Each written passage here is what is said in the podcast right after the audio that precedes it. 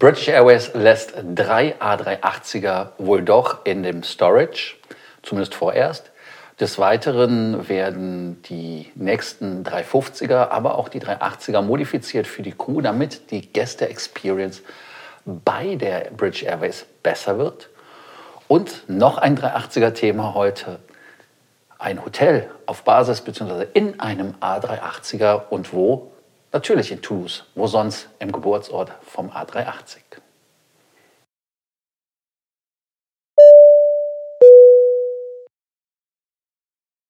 Wir kommen heute zur Frequent Traveler TV Takeoff in der heutigen Folge sehr A380er lastig.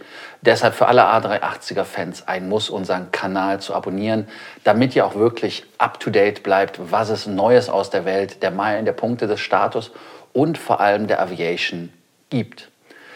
Like da lassen, Glocke anmachen und ganz wichtig, unten kommentieren. Danke dafür, dass ihr das getan habt. Wenn ihr das noch nicht getan habt, dann tut es einfach jetzt das erste Thema. British Airways hat noch drei Flugzeuge, und zwar drei A380er, die geparkt sind, die in einem sogenannten Deep Storage sind. Und ähm, bei British Airways gibt es auch irgendwie keinen Zweifel, dass die 380er wiederkommen, was es bei anderen Fluggesellschaften ja gibt. Aber Qatar Airways hat ja seine Meinung revidieren müssen bezüglich der A350er Shortage, dass man halt 380er eingesetzt hat. Dann ähm, British Airways hat ja irgendwie nie dann Zweifel dran gelassen. Lufthansa sagt, die Bude kommt nie wieder. Schauen wir einfach mal. Aber wie gesagt, die British Airways hat jetzt sechs Flugzeuge aktiv von den neuen A380ern, die sie haben. Und ähm, die sind bei der Lufthansa Technik in Manila, wo sie auf Vordermann gebracht werden. Also insofern eine super Geschichte. Ähm, interessant ist aber auch, wo die Maschinen geparkt sind. Eine Maschine, und zwar ist das die Golf X-Ray Lima Echo Echo, die steht in Doha. Ja, ganz genau. Warum versucht die Katar die nicht einzusetzen? Ich weiß es nicht.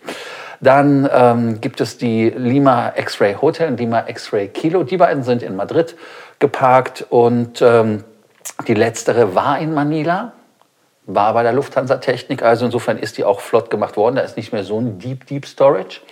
Aber schauen wir mal, wann die wieder zum British Airways Netzwerk zurückkommen. Man hat da nämlich die A380er etwas äh, reduziert.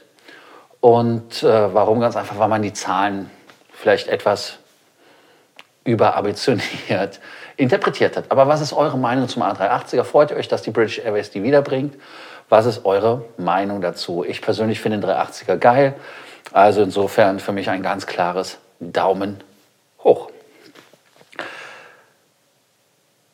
British Airways hatte ja gestern erklärt oder vorgestern, dass man bei British Airways jetzt die Kunden wieder mehr in den Vordergrund stellt. Man den Service verbessert, mehr Service an Bord, mehr Service am Boden.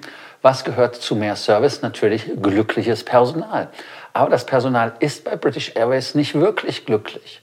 Warum? Weil die, ja, die Flugzeuge gerade in der High-Density-Bestuhlung der A350 sind etwas schwierig zu arbeiten.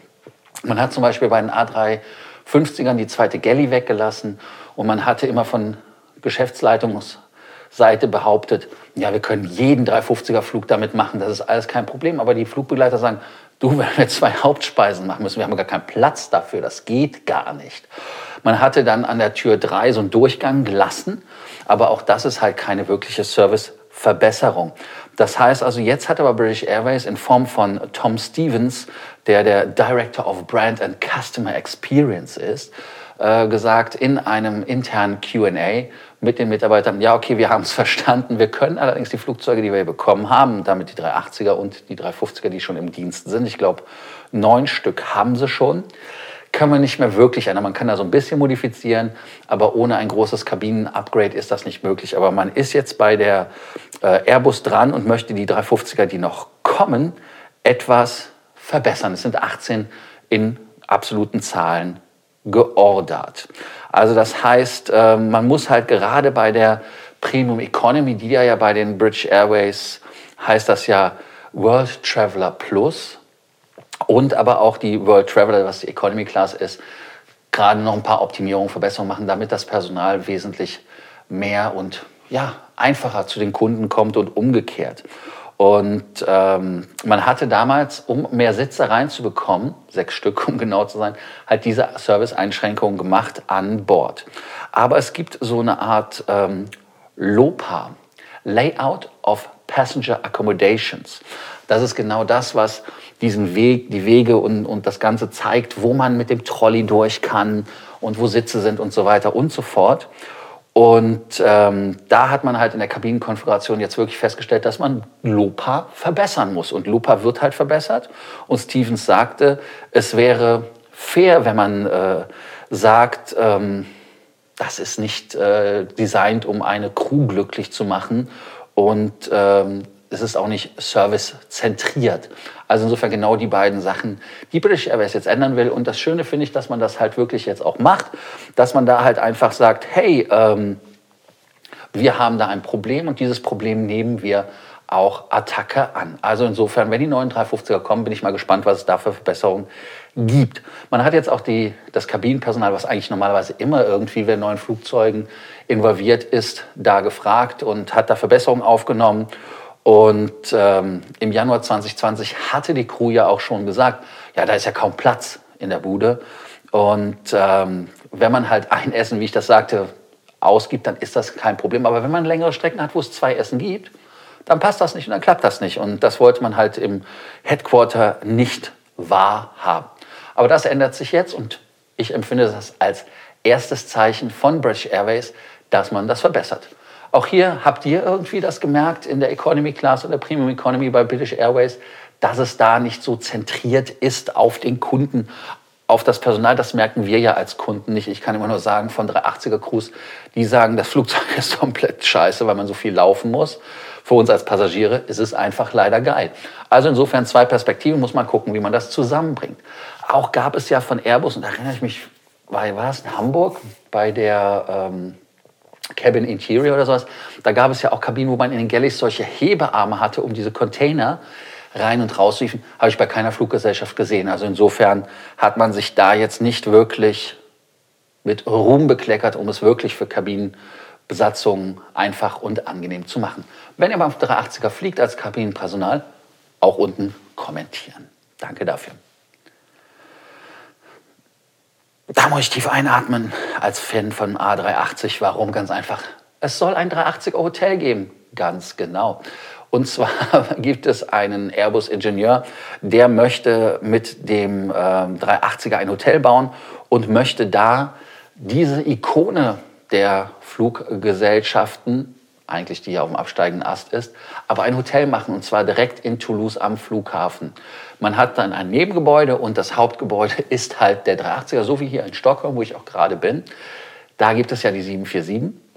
Da möchte man halt eine Suite einbauen. Warum, wo, wieso, weshalb, warum? Da, wo das Cockpit ist, natürlich, da kommt die erste Suite hin. Und die zweite Suite, beziehungsweise eine Duplex, wahrscheinlich Duplex, soll ganz hinten hinkommen, wo diese Treppe ist. Es ist im Moment natürlich nicht ganz sicher, welches Flugzeug genommen wird. Es stehen ja einige zur Auswahl.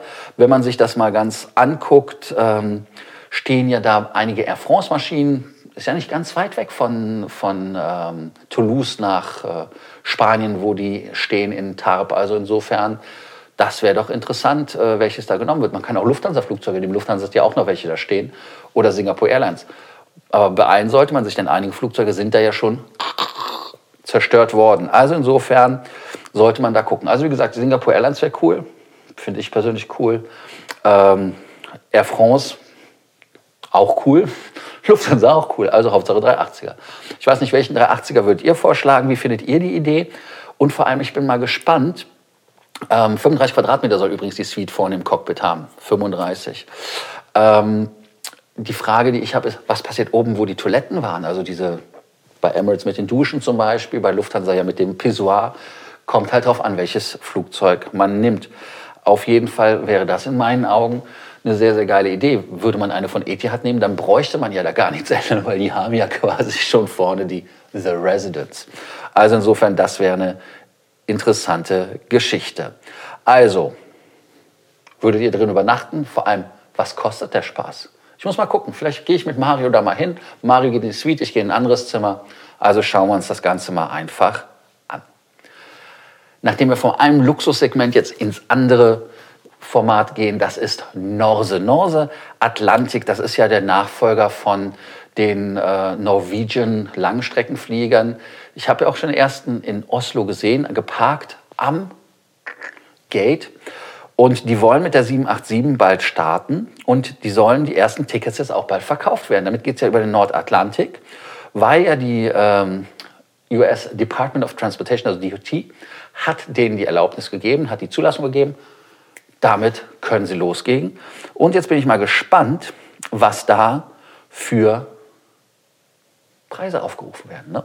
Also von den Preisen haben wir ja nichts gehört. Es gibt ein, soll ein 400-Mann-Team werden und ähm, dann die Destination ist schon geleakt worden. Ja, die ist ja geleakt worden. Das war ja der ähm, einmal Fort Lauderdale, das hatten wir ja schon gekannt.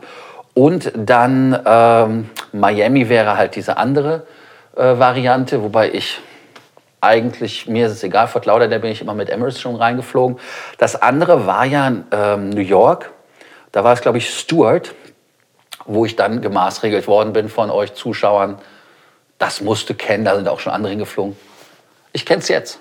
Also insofern kommentiert unten, was ihr davon haltet, ob ihr so einen Billigflieger interessant findet von Oslo aus, ob das Sinn macht, nach Oslo zu positionieren und vor allem ganz, ganz wichtig, ob die sich halten können oder ob die dieselben Fehler machen, wie die Norwegian macht. Also insofern, also gemacht hat, muss man ja sagen, weil die Norwegian keine lange Strecke mehr hat, aber der Besitzer ist irgendwie strukturmäßig da genauso involviert wie vorher. Also, sagt unten Bescheid in der Kommentarspalte. Ich freue mich auch auf eure WhatsApp-Nachrichten. Das letzte Thema heute, Singapore Airlines Sale. Ja, ganz genau.